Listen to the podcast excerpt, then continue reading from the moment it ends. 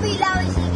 Cuando la bicicleta se convirtió en... Innovación, de la bicicleta sin pedales. Una bicicleta que vuela. competencias, giras, Comienza el Giro de Italia. Le Tour de France 2008, attendu comme celui eventos, experiencias. Venga, que lo estáis bordando todo, chavales. ¡Ale, ale, ale!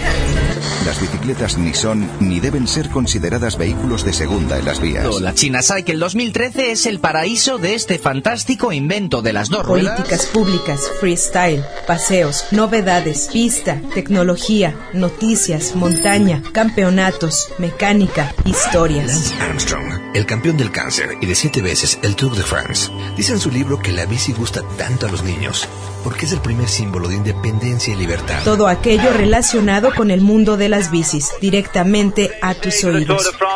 Welcome to Worksman Cycle. Esto es La Vírula Radio, la revista bicicletera radiofónica de Radio Universidad. Bienvenidos. Meu gol de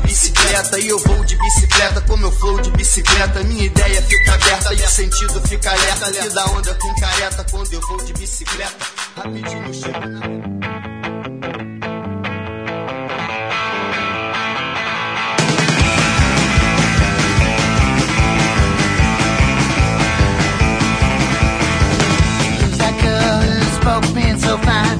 Who's the lady with the on her mind? She shakes my knees with a pretty green stare. She starts fires in the city somewhere. No, baby, I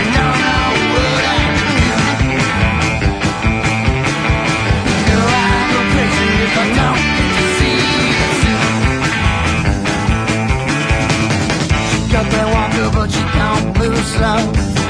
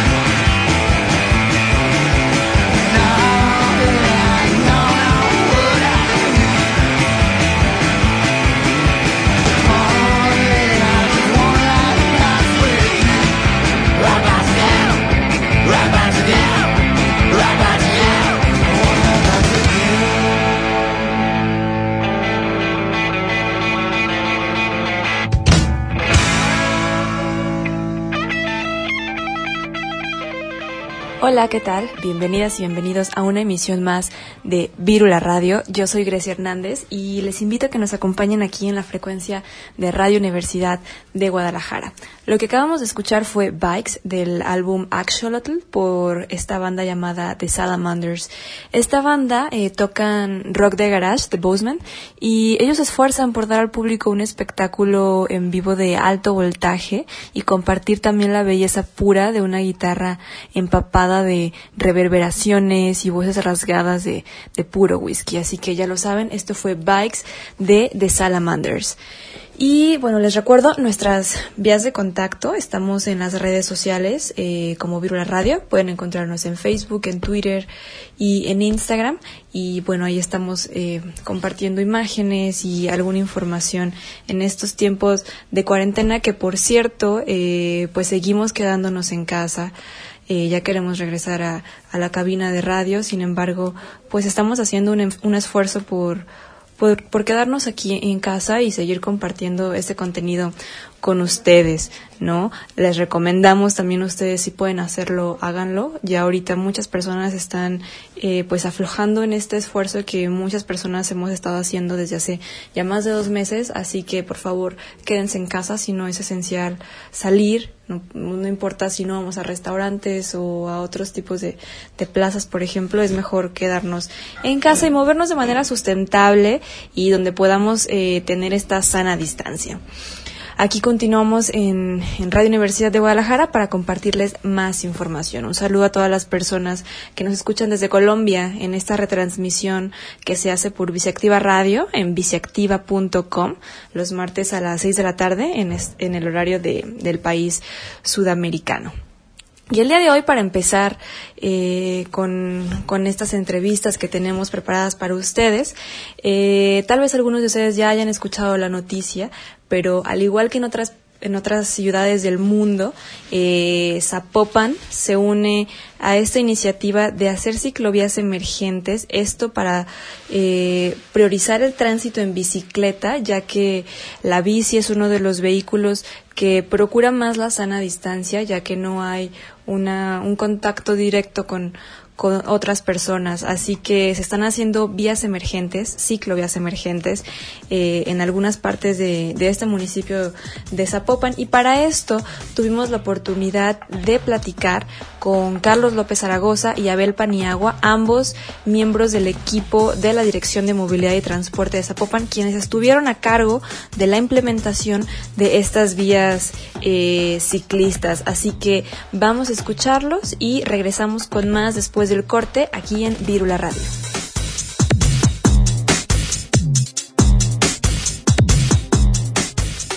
Estamos en entrevista con Carlos López, quien es jefe de Cultura Vial Sostenible y Vinculación, y con Abel Paniagua, quien es el jefe de Movilidad Sustentable de la Dirección de Movilidad y Transporte de Zapopan. Y bueno, están aquí para platicarnos un poco de todas esta, estas eh, ciclovías emergentes que se están dando en el municipio.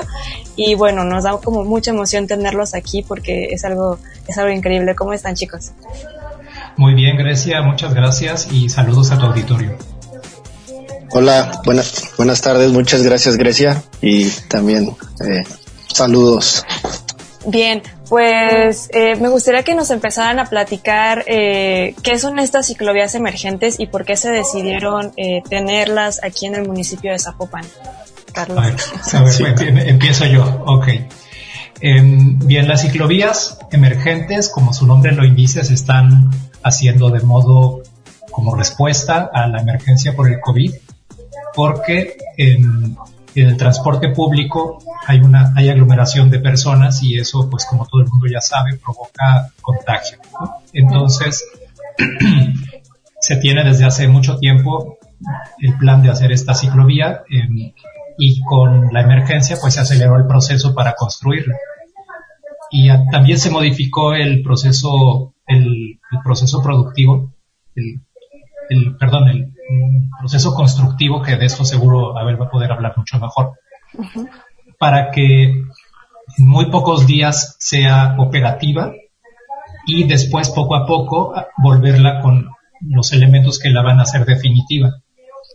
Entonces es una ciclovía que está en los planes desde el año 2007 cuando se hizo el plan maestro de movilidad urbana no motorizada de la ciudad, que está en los demás instrumentos de planación de la ciudad y que se aceleró su construcción por el COVID.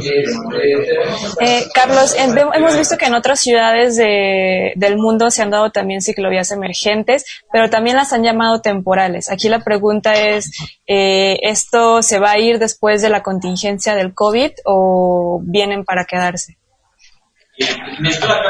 Mira, hay tres ciclovías que están que se están haciendo de modo emergente, pero que se van a convertir en ciclovías definitivas de inmediato. O sea, que se va a en, se van a, poner la pintura y elementos de segregación móviles, conos, trafitambos, caramelos, mallas, etcétera, ¿no? Y que después se van a sustituir por los segregadores de concreto de una ciclovía definitiva muy robusta. En, en, cambio, también hay planes para hacer otras dos ciclovías que em, van en Juan Gil Preciado y Avenida Patria, que esas serían temporales. Es decir, no se sustituirían los elementos eh, móviles por elementos definitivos, mm, porque no se puede todavía hacer de modo bien hecho como se van a hacer estas tres. Esto seguro Abel va a poder dar detalles después. Claro, ¿y cómo se decidieron esos corredores? ¿No? ¿Qué se tuvo en cuenta? Ya nos dijiste que en la de, en la de ciclovía de Guadalupe, pues sí se tiene el antecedente de que está en el plan maestro de movilidad, pero en el caso de las temporales, ¿cuál fue el, el criterio para decidir por ahí van? ¿Quieres responder? Sí. Sí, y también antes de, de recontestar esta, me gustaría regresarme un poquito a la anterior porque tuvimos la oportunidad de platicar con otras, con otros países antes de arrancar aquí en Zapopan. Y en su momento hablamos con Bogotá, que la verdad a mí se me hizo una referencia al respecto porque ellos están operando alrededor de 100 kilómetros, ciclovías temporales y emergentes. Entonces ellos nos explicaban que dentro de ese proceso hay algunas ciclovías temporales que están consolidando para que sean ciclovías de manera permanente pero que habrá otros que eventualmente cuando pase el COVID dejarán de funcionar y esto es porque es un costo operativo muy alto. Mantener el, operando una ciclovía temporal eh, es algo que es considerable para, para, pues tanto para el tema de personal, materiales y algo que desafortunadamente se da mucho es el robo del material para las ciclovías temporales. Ya regresando al tema de, de Guadalupe, ahorita es una ciclovía, o sea, es una ciclovía emergente que está segregada de manera eh, que tiene una segregación temporal con alineadores y mallas plásticas. Se, ya, perdón, es que escuchaba, escuchaba como eco, perdón. Pero el objetivo es que esta ciclovía, a final de cuentas, se segregue debidamente con los con las quesadillas, con las famosas quesadillas, que son estos elementos de segregación trapezoidal y obedecen a una necesidad de movilización de, de dos principales criterios que, además de los que ya ha comentado Carlos, y es la presencia de transporte público, que está siendo uno de los focos de, de contagio del COVID, y la otra es la densidad poblacional. Guadalupe conecta con una de las zonas más densas de la ciudad, que es la zona poniente donde está Miramar. Entonces esta va a ser una vía de comunicación directa de, o sea, de forma radial de la zona periférica poniente del área metropolitana, no solo de Zapopan, hacia el centro, hacia la zona de Chapalita que no solamente conecta con Zapopan, sino que también va a permitir una conectividad con otras vías de carácter metropolitano. Y Abel, bueno, ya que ya que nos estás contando como cosas más técnicas, ¿nos puedes eh, contar como particularidades de esta ciclovía en específico? Eh, ¿Cuánto se, se pretende que empiece la obra? ¿Cuándo termina? ¿Cuándo empiezan los agregadores físicos que, que ya comentabas? Pues la obra ya empezó. La pintura que se está colocando es una pintura termoplástica o bueno, que son termoformada, da, digo, da igual el nombre, que es una pintura que tiene la característica que te dura años, a diferencia de una pintura tradicional. Entonces, lo que ahorita están viendo es una inversión que, de, que pues va a durar años. Y sobre esa misma pintura que se está colocando irían los segregadores ya definitivos que estarían llegando en aproximadamente tres semanas. O sea, en tres semanas ya vamos a poder empezar a tener tramos consolidados. ¿Cómo ha sido la respuesta vecinal? Sabemos que es una zona difícil, ¿no? Y siempre ha habido como mucha, eh, pues, negatividad respecto a ciclovías. Eh, ¿Cómo estamos en estos momentos eh, con la aceptación vecinal, no? ¿Ha sido mejor que, que ciclovías anteriores? Eh, ¿Cómo va la gente aceptando este proyecto? Mira, hicimos una visita casa por casa, toda la avenida, desde Niño Obrero hasta Periférico.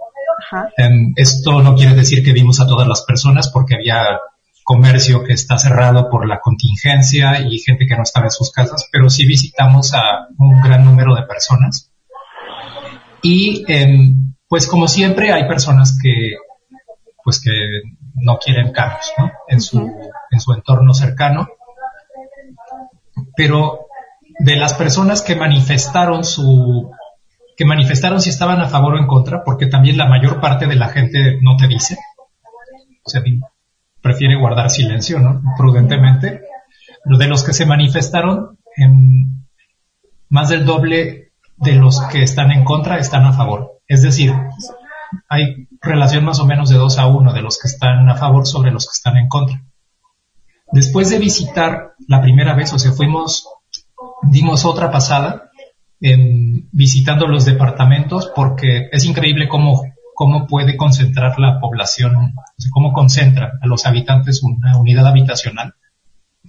Hay, eh, hay departamentos que tienen 600, 600, 600 depas, o sea, complejos de departamentos y toda la avenida no tiene 600 predios, tiene menos de 300.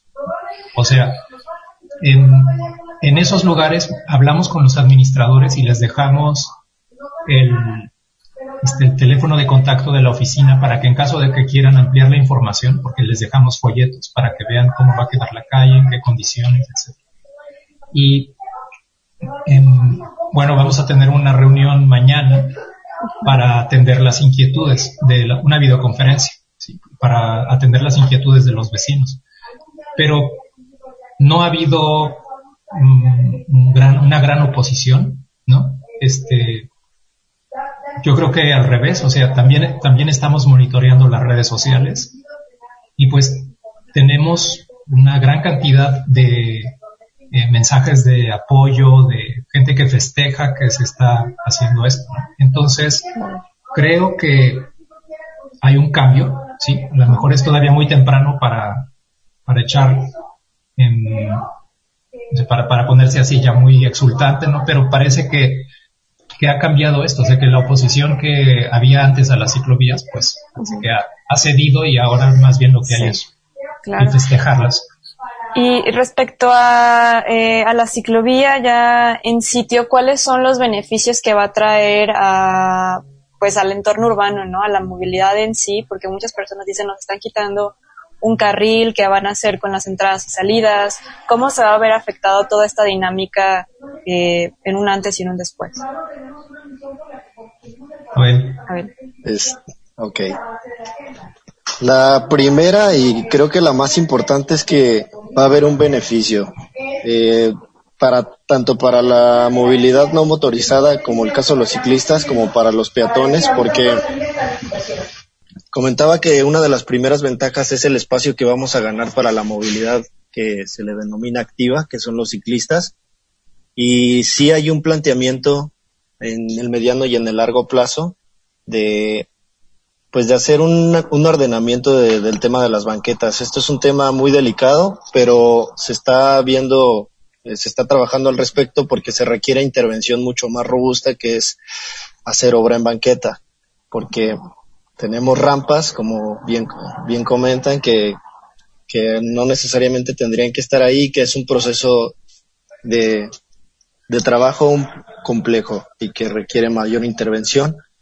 La otra es que les está viendo con la agencia metropolitana, no solo es un trabajo municipal, la adecuación incluso de fases semafóricas y la reubicación de paradas de transporte público, porque también hay algunas que están operando o que operan debido a la, al, pues a un contexto ya de, tiempo, pero se están adecuando para que estén a una distancia adecuada que bueno, usted ya fui muy redundante, pero están adecuando para que la distancia de operación no afecte tanto la operación vehicular y que tampoco afecte a la velocidad de operación del transporte público.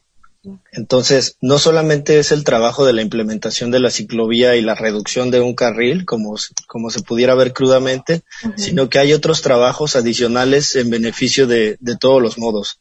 Es algo que se trata de mitigar porque entendemos que crudamente, o sea, quitar un carril tiene una, una afectación que, que, que también se podría mitigar a través de estas acciones que comento. Claro, pero también uno de los eh, objetivos de la ciclovía es eh, trasladar viajes en coche o en transporte público a, a, la bicicleta, ¿no? Y es ahí donde se podrían ver, eh, pues, algunos eh, cambios en los flujos vehiculares, ¿no? Claro, y bajo el criterio de la emergencia sanitaria, el objetivo de que la gente que utiliza el transporte público tenga la alternativa de utilizar un modo seguro, porque algo importante que mencionar es que a partir de que empieza la cuarentena, se empiezan a registrar los aumentos del, de, de la velocidad en la operación vehicular. O sea, la gente está aprovechando que las calles están con menos tránsito, están mucho más libres y esto está implicando que, que la gente las utilice, pues digamos coloquialmente como autopistas. Claro. Esto, tiene también una implicación directa en la seguridad. No podemos simple, no podemos mandar a los ciclistas a que simplemente transiten por ahí cuando sabemos que hay otros riesgos adicionales. Claro. Y em, bueno, siguiendo con el con el tema de, de los beneficios, eh, ¿cuáles son, por ejemplo, eh, las, las bondades o por qué se pretende desde una manera como más social, por qué se pretenden trasladar viajes a, a la bicicleta, ¿no? La gente, yo he visto críticas muy fuertes de es que yo no me voy a bajar del carro, yo no me voy a, a bajar de, del transporte público porque vivo en Tlajomulco y mi trabajo está acá y son 20 kilómetros. Ante, esa, ante esos comentarios, ¿cuáles serían las respuestas para una mejor aceptación de una vía ciclista? Eh, bueno, pues mira, eh, los usuarios de cualquier medio de transporte los podemos clasificar en diferentes tipos, ¿no? Entonces, sobre todo especialmente los usuarios del coche, eh, hay gente que definitivamente no se va a bajar del coche, ¿no? O sea que muy bien, que es su primera opción y es casi la única, ¿no? Entonces, pero no es el único tipo de usuario del coche que existe. Hay personas que usan el coche porque racionalmente es la mejor opción para hacer un determinado traslado. Pero si hubiera una mejor opción, estarían dispuestos a dejar el coche para cambiar a esa mejor opción. Entonces, al poner la ciclovía, lo que estamos haciendo es para este segundo tipo de usuarios podemos inducir el cambio de modo. ¿sí? Que si para ir ahora de, vamos a poner, de la ciudad de los niños al centro de Guadalajara, ir en el propio coche o en transporte público va a llevar 45 minutos y en la bicicleta van a ser 25 o 30, hay gente que por ese solo hecho, o sea, por pura objetividad de ahorro de tiempo, va a escoger usar la bicicleta. En este tipo de personas, en general cualquier persona, pues prefiere no buscarse problemas. O sea, si la persona que no está dispuesta a bajarse del coche al ver reducido su espacio, entonces sí se manifiesta en contra de la obra. Pero el que va a verse beneficiado, pues dice, pues ya me están beneficiando y yo para qué me peleo. Entonces ellos no se manifiestan tanto como las personas que solo lo ven como una, como una afectación. Y luego con el paso del tiempo, pues con esto termino, en, a fin de cuentas el beneficio es para todos, porque, bueno, en el contexto de crisis climática, que parece que se nos olvidó un poco por la crisis del COVID, no hay de otra más que reducir las emisiones de gases de efecto invernadero. En, el municipio hemos hecho la medición ya de la línea base de emisiones y pues el sector transporte es lo que más emite y hemos visto también que es en una proporción gigantesca, ¿sí? que casi no hay forma de solucionar el problema con el tamaño que tiene actualmente. O sea, no podemos recapturar las emisiones que estamos haciendo, tenemos que disminuir las emisiones para poderlas después recapturar. Claro, Carlos, y bueno, creo que esto, este, esto siempre va a ser un, un tema de conversación cuando se instala una nueva ciclovía en la ciudad, ¿no? Me da mucho gusto saber que la respuesta ha sido más positiva que negativa. Digo, siempre va a haber oposición, pero creo que las personas nos estamos acostumbrando a ver cada vez más ciclistas y más ciclovías. Y la verdad, eh, me gustaría extender una felicitación al municipio de Zapopan porque, pues, es de los primeros que se ha pronunciado eh, en estos tiempos en una mejora de la movilidad. Y bueno, ya casi para terminar, digo, Zapopan es el, el único hasta el momento que ha anunciado kilómetros de, de vías ciclistas emergentes. Eh, nos, me gustaría que nos platicaran si esto es un proyecto metropolitano o es meramente el municipio, si deberíamos esperar más ciclovías en la ciudad o, o solo con las de Zapopan vamos a tener hasta ahora.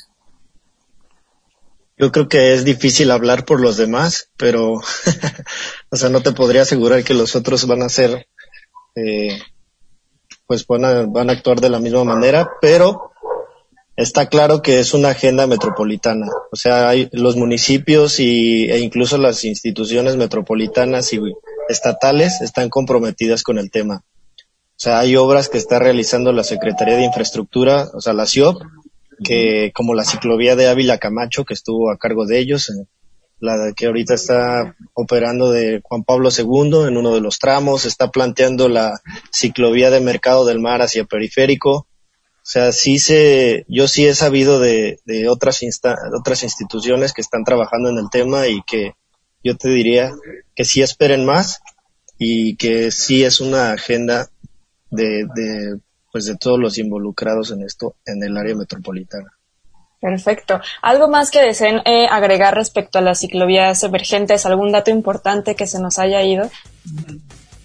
Pues Mira, eh, bueno, abundando un poquito más de lo que decía Abel, o sea, como, como bien dice, pues no debemos hablar por las responsabilidades de otras personas.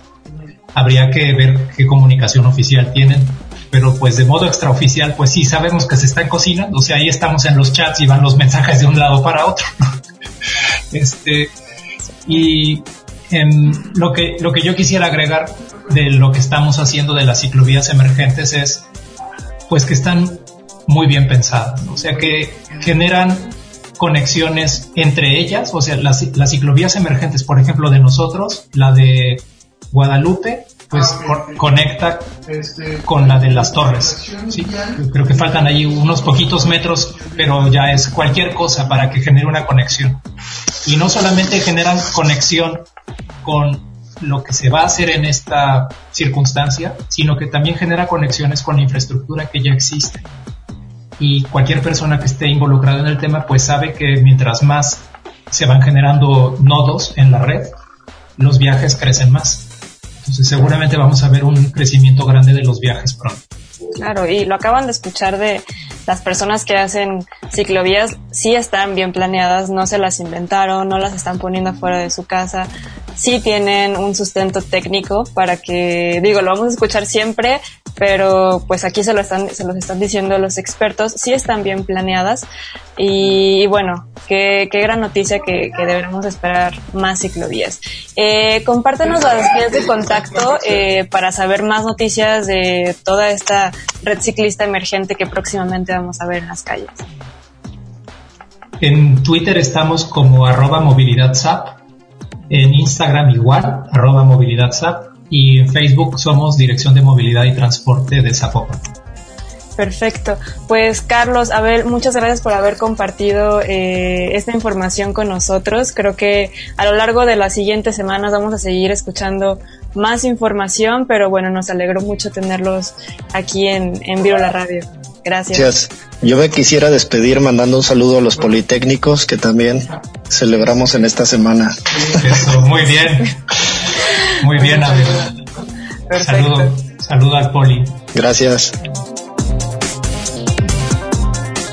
Eh, ahí estuvieron Carlos López y Abel Paniagua, quienes son jefe de Cultura Vial Sostenible y Vinculación y el jefe de Movilidad Sustentable de la Dirección de Movilidad y Transporte de Zapopan. Y bueno, qué increíbles noticias nos dieron. La verdad es que cada que anuncian una ciclovía nueva es algo que celebrar porque son kilómetros menos de espacio para vehículos y más para bicicletas.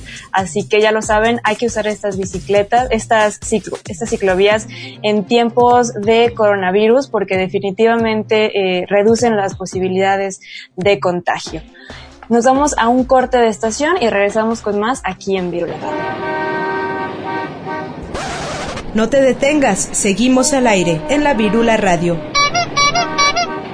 Estamos de regreso y nos gustaría mandar un saludo a Radio UDG en Puerto Vallarta, donde nos escuchan también por la frecuencia del 104.3 de FM y la retransmisión que se, que se da en Radio UDG de Cotlán en el 107.9 de FM. Y bueno, continuando un poco con esto de las ciclovías emergentes, creo que es una muy buena noticia la que, la que tenemos en estos momentos. Me da mucha emoción que, que por fin ese proyecto de ciclovía que han estado anunciando desde hace ya varios años, por fin se materializó por completo, ¿no? Tenemos conectado desde periférico hasta el centro de Guadalajara por Avenida Guadalupe, Niños Héroes, Arcos, López Cotilla, Federalismo, Paso Alcalde, ¿no? Eh, creo que se está armando una buena red de ciclovías y lo positivo de esto es que no solo es emergente y temporal, sino que es emergente y se va a quedar, es permanente, ¿no? También que no nos confunda esto de emergente. Sí, nació de, de una emergencia, sin embargo, está para quedarse. Así que hay que disfrutar y, pues sí, agradecer y pedalear. Eh, continuamos con más eh, información. Tenemos eh, un par de audios de unas charlas que hubo este pasado viernes con motivo de la movilidad y el panorama que nos va a dejar este COVID-19. Y para esto eh, hubo un par de, de paneles, de conversatorios. Eh, uno es sobre mujeres y ciudad enfrentando esta nueva normalidad debido al COVID. Esto fue organizado por Estrategia Misión Cero y bueno, hubo ahí un grupo de mujeres hablando de las experiencias, de las percepciones de ser mujer en la ciudad y sobre todo en esta nueva ciudad le podemos llamar con estos nuevos hábitos de movilidad que estamos teniendo. Y el segundo lo organizó el PAP de Movilidad Urbana Sostenible del ITESO y son reflexiones sobre una nueva normalidad eh, en torno también a este a este COVID, ¿no? Aquí podemos escuchar a, pues, a voces ya conocidas como El Osorio, Yeriel Salcedo y más integrantes de, de este PAP. Así que vamos a escuchar qué, qué se conversó este pasado viernes y regresamos aquí con más.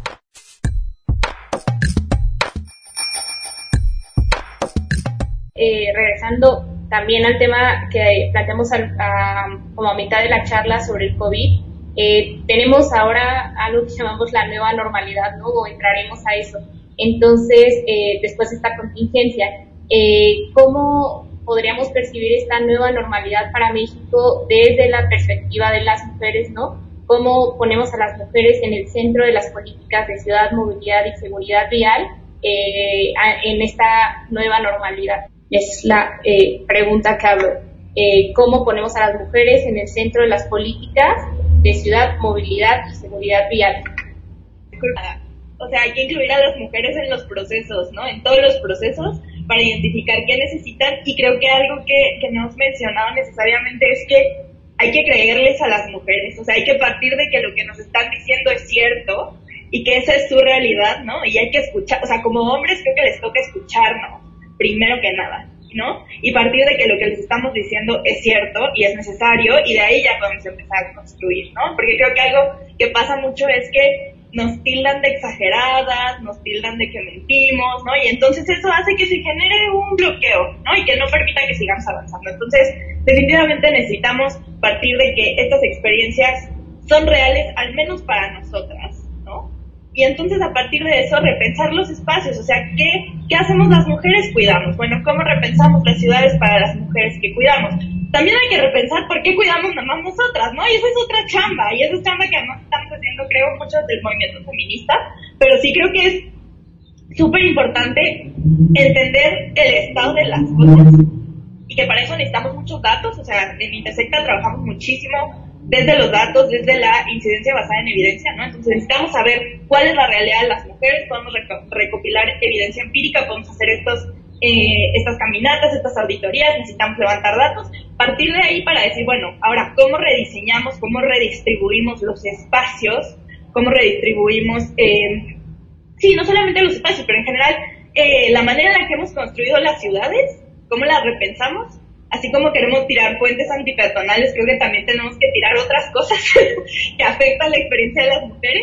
Y, y pues nada, o sea, pensar desde ahí. Y yo creo que algo que es súper importante es para quién estoy diseñando esto. O sea, si somos personas que diseñamos ciudades o que influenciamos el diseño de la ciudad, ¿para quién lo estoy diseñando? Estoy incluyendo una diversidad de personas en hasta en mi render, ¿no? O sea, estoy pensando lo que estoy haciendo para una diversidad de personas o lo estoy pensando para mí y para alguien que se parece a mí, que normalmente es un hombre quien está haciendo esto, ¿no? Entonces creo que eso es súper importante y empieza desde cuestionarnos nuestras propias, pues creo que motivaciones y decisiones, particularmente de la gente que está planeando y que está ejecutando proyectos de ciudad. tengo que aceptar que antes de este panel yo no veía la relación tanto de la movilidad, bueno, no tanto de la movilidad, pero que el urbanismo sí, pero el tema de inseguridad vial, así como que se, pues, cómo se mete el tema del género.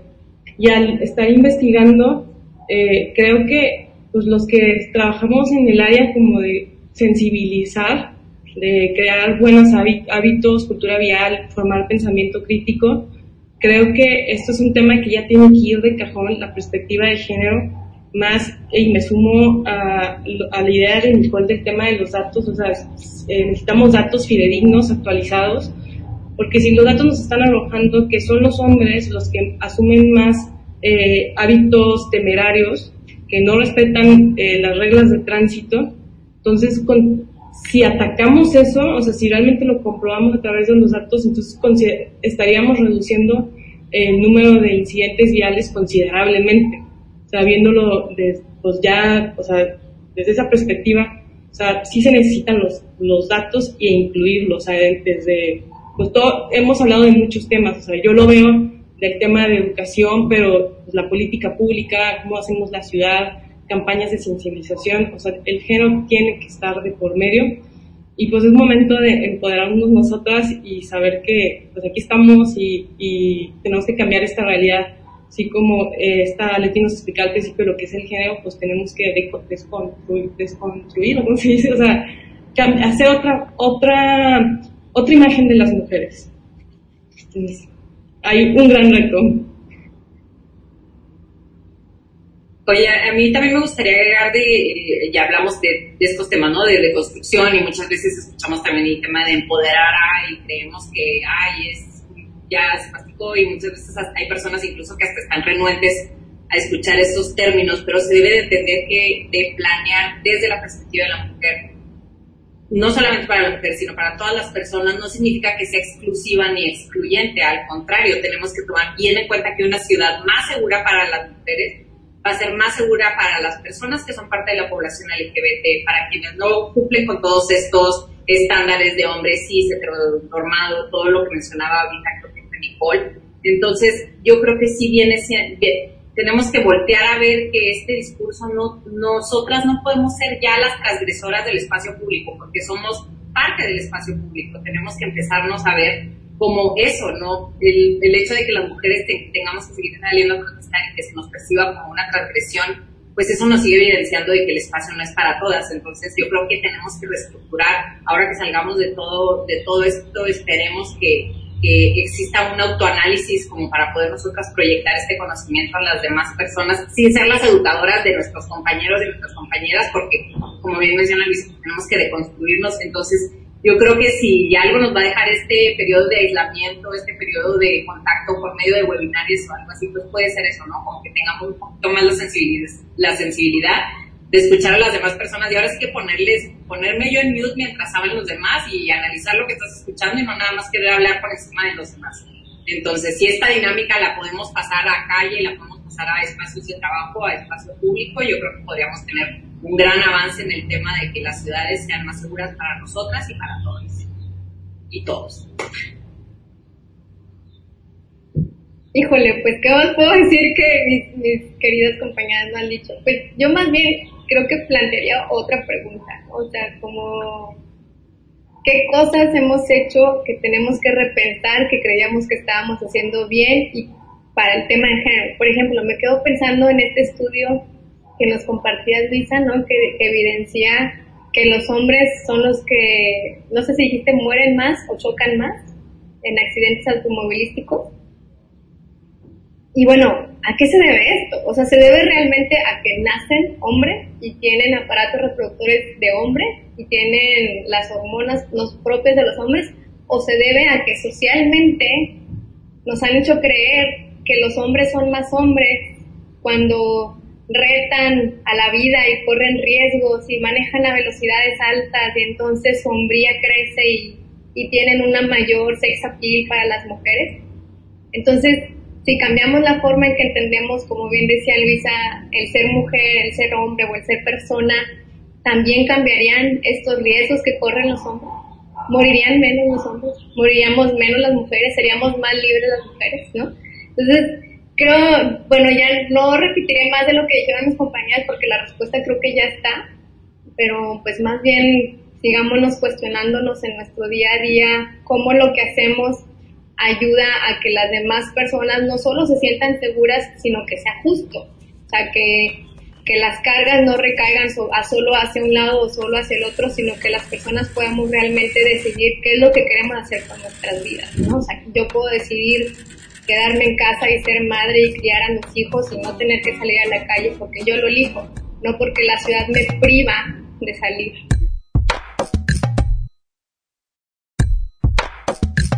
Perfecto, pues soy Elton, de, integrante del colectivo Bicicleta Blanca y también participo con el colectivo Ecologista Jalisco, eh, representándolo en el Observatorio Ciudadano de Movilidad y Transporte del Estado de Jalisco.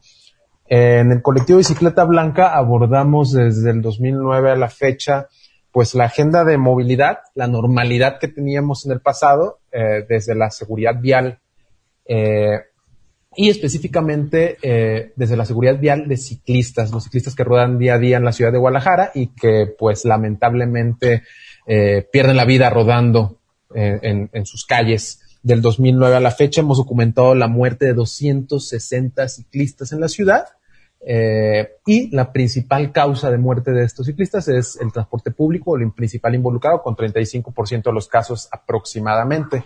Por otro lado, eh, pues en, el, en la, lo que va de la administración de Enrique Alfaro han muerto 27 ciclistas y pues quisiera ah, pues abordar esta breve intervención mía inicial eh, pues desde el, la, el quehacer diario del de colectivo Bicicleta Blanca, cómo es la, el, era la previa normalidad o nuestra normalidad y cómo sería la nueva normalidad eh, en el tema de, de movilidad ciclista. Eh, y pues para eso quisiera detallar, ya lo comentaron brevemente eh, Adrián, eh, Carolina, Siboney y Ricardo, eh, sobre pues cómo son las condiciones de movilidad en la ciudad. Es una, Guadalajara, pues sus, sus condiciones de movilidad ha priorizado durante muchísimos años, muchísimos años el vehículo particular como medio de transporte. el transporte colectivo ha sufrido y es, tiene, sufre precariedad en muchos temas eh, el modelo hombre camión que está en, ahorita en una transición al modelo ruta empresa, pues también eh, ha hecho que el conductor de, del transporte público sea un, la principal víctima y después se convierte en victimario de pues la modalidad, la movilidad eh, activa, ¿no? Peatones y ciclistas principalmente lo mencionaba, el 35% de los casos o principal involucrado en la muerte de ciclistas es, es el transporte público. Eh, también pues tenemos un, la ciudad, Guadalajara, pues una de las ciudades con peor tráfico en el mundo según un estudio de, de pues una empresa de lubricantes Castrol y TomTom, la empresa de GPS, posicionó a Guadalajara hace unos años en un ranking y nos puso en el número 9. También pues tenemos a Guadalajara como una de las ciudades con peor eh, velocidad promedio de América Latina y de las más motorizadas de, de América Latina también, ¿no? Y del mundo eh, por, habitante. Entonces, pues hace que tengamos, un, tengamos una ciudad caótica eh, por el exceso de vehículos particulares que habitan y transitan y ocupan y privatizan el espacio público, es decir, sus calles.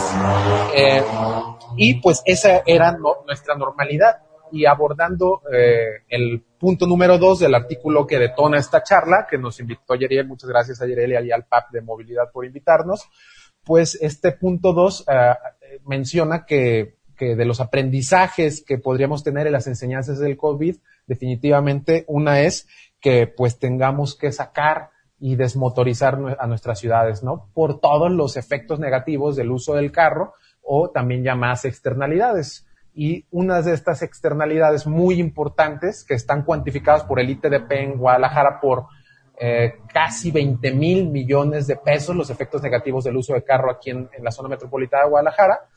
Eh, una muy importante es la seguridad vial o todas las muertes ocasionadas o, o, discapacidades que dejan eh, los siniestros o atropellamientos o choques ocasionados por los carros, ¿no?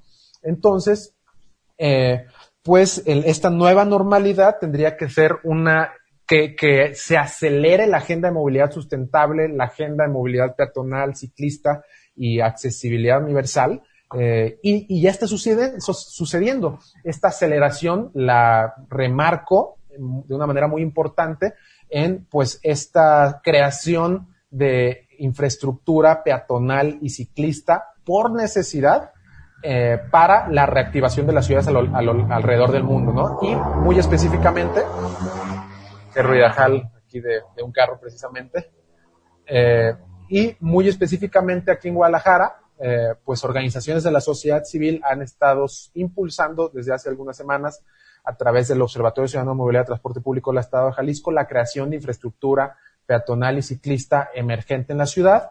El gobierno municipal de Zapopan, el gobierno de, Guadalajara traen proyectos de creación de infraestructura eh, peatonal y ciclista emergente y distintas organizaciones de la sociedad civil también el día de ayer lanzan un comunicado para eh, como un posicionamiento de que la infraestructura emergente ciclista pues es muy deseable, ¿no? Porque, ¿Por qué?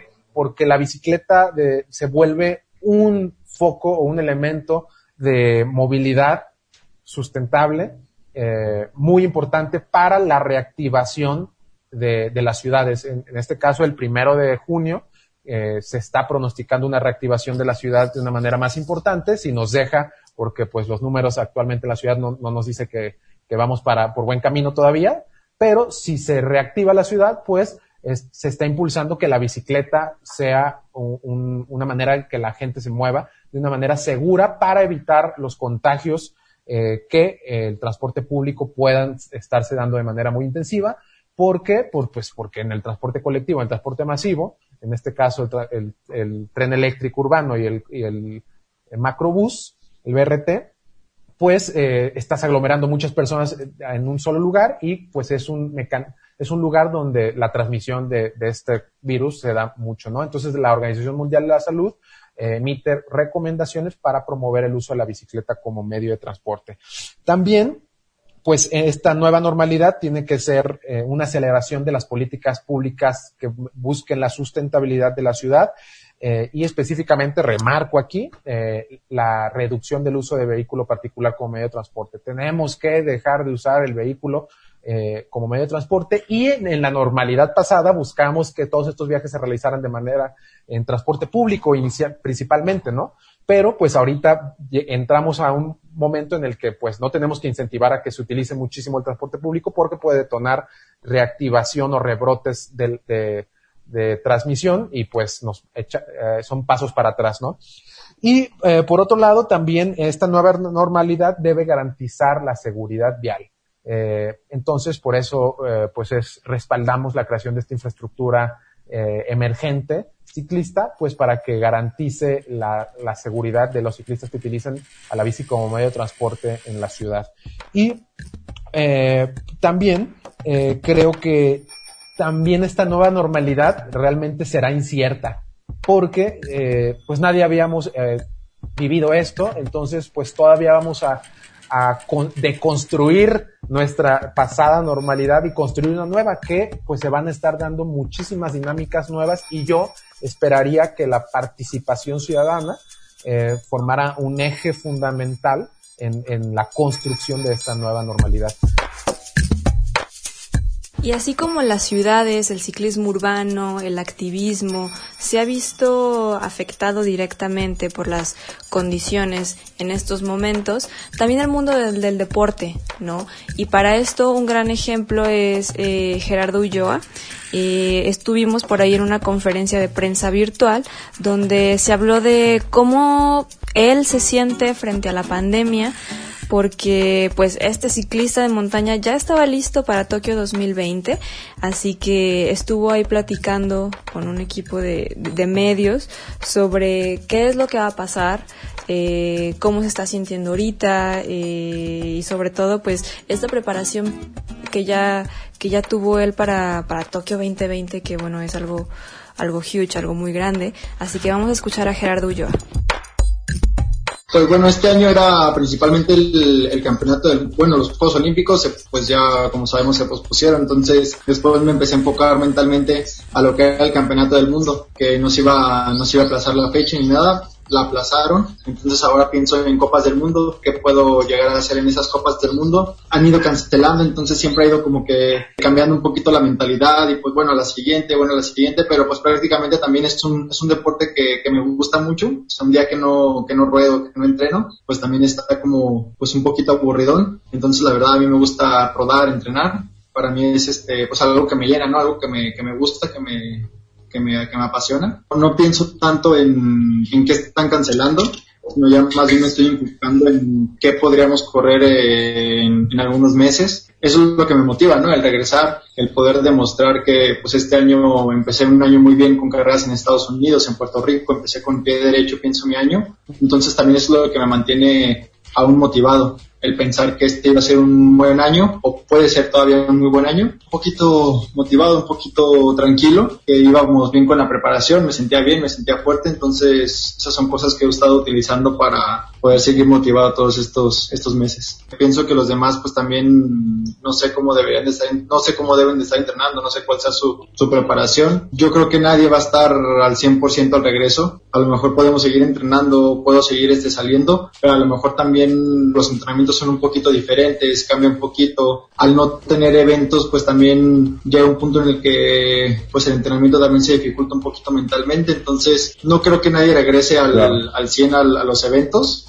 Pues va a haber que ir agarrando forma de poco a poco otra vez, ¿no? Porque pues también la, el dejar de correr a tal intensidad pues es, este, pues puedes seguir entrenando, pero el dejar de correr, pues pierdes también como que ese, ese feeling, ese flow de, de estar compitiendo de, de cada fin de semana. Sea, perdiendo y tienes que volver a, a entrar otra vez en, en ese nivel de, de competencia.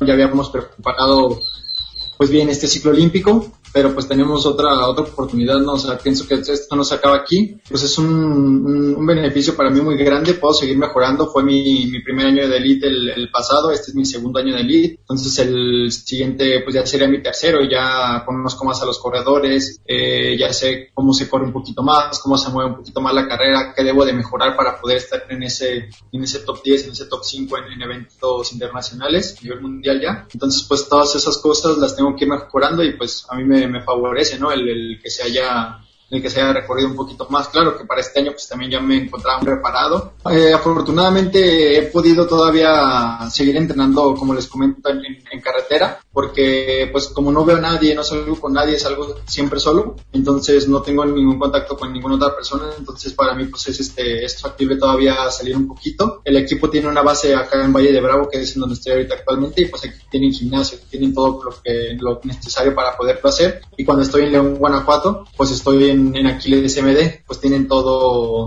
todo lo necesario para poder hacer mis entrenamientos. ¿Cuántos kilómetros te avientas diarios?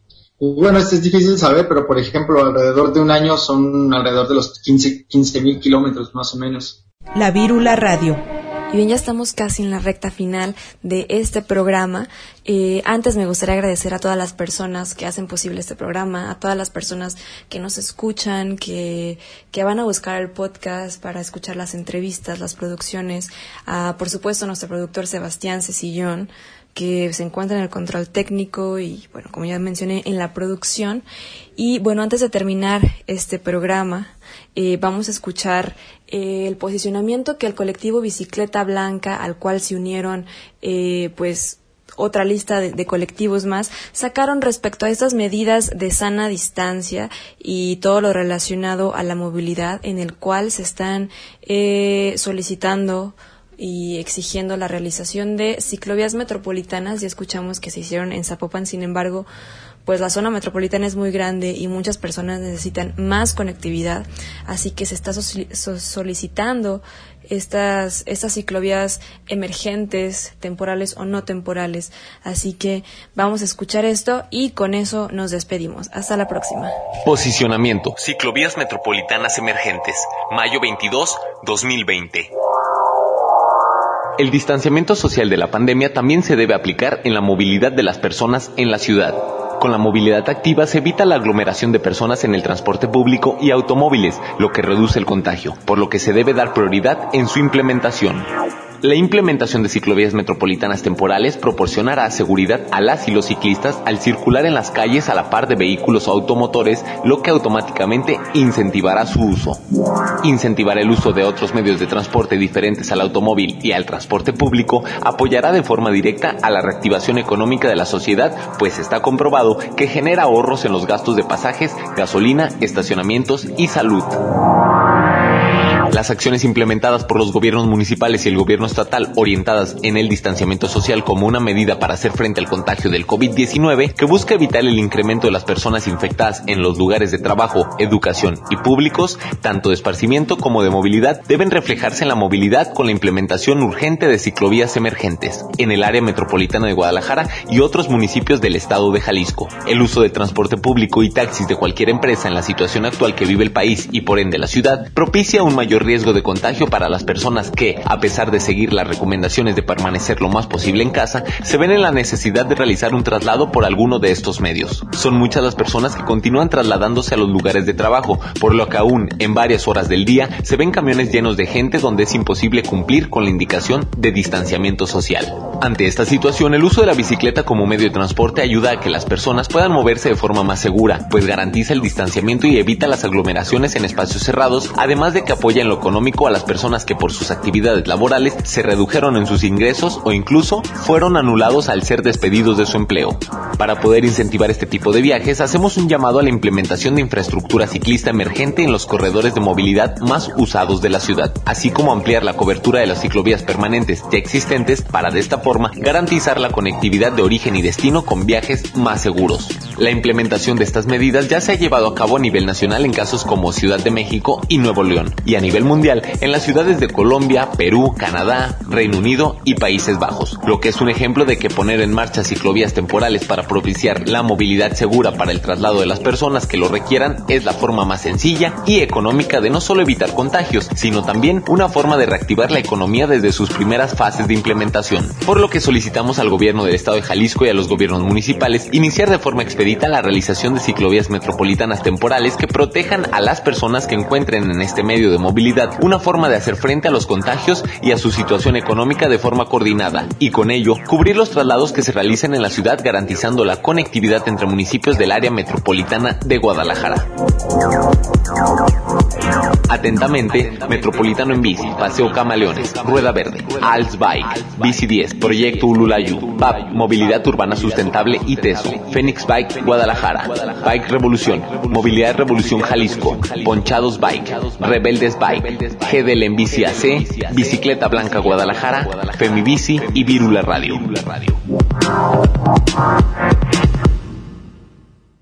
J'ai utilisé le vélo toute ma vie. J'ai utilisé le vélo pour aller au travail. Seguiremos pedaleando esta revista bicicletera con más información en nuestra siguiente emisión. Hasta la próxima. Que aquí aprendí a andar en bici. Cuando al final del día descubrimos que entre pedal y pedal dejamos mucho de nosotros mismos con tan solo dirigir su curso al destino más acertado. Pedaleando, pedaleando, salí de mi.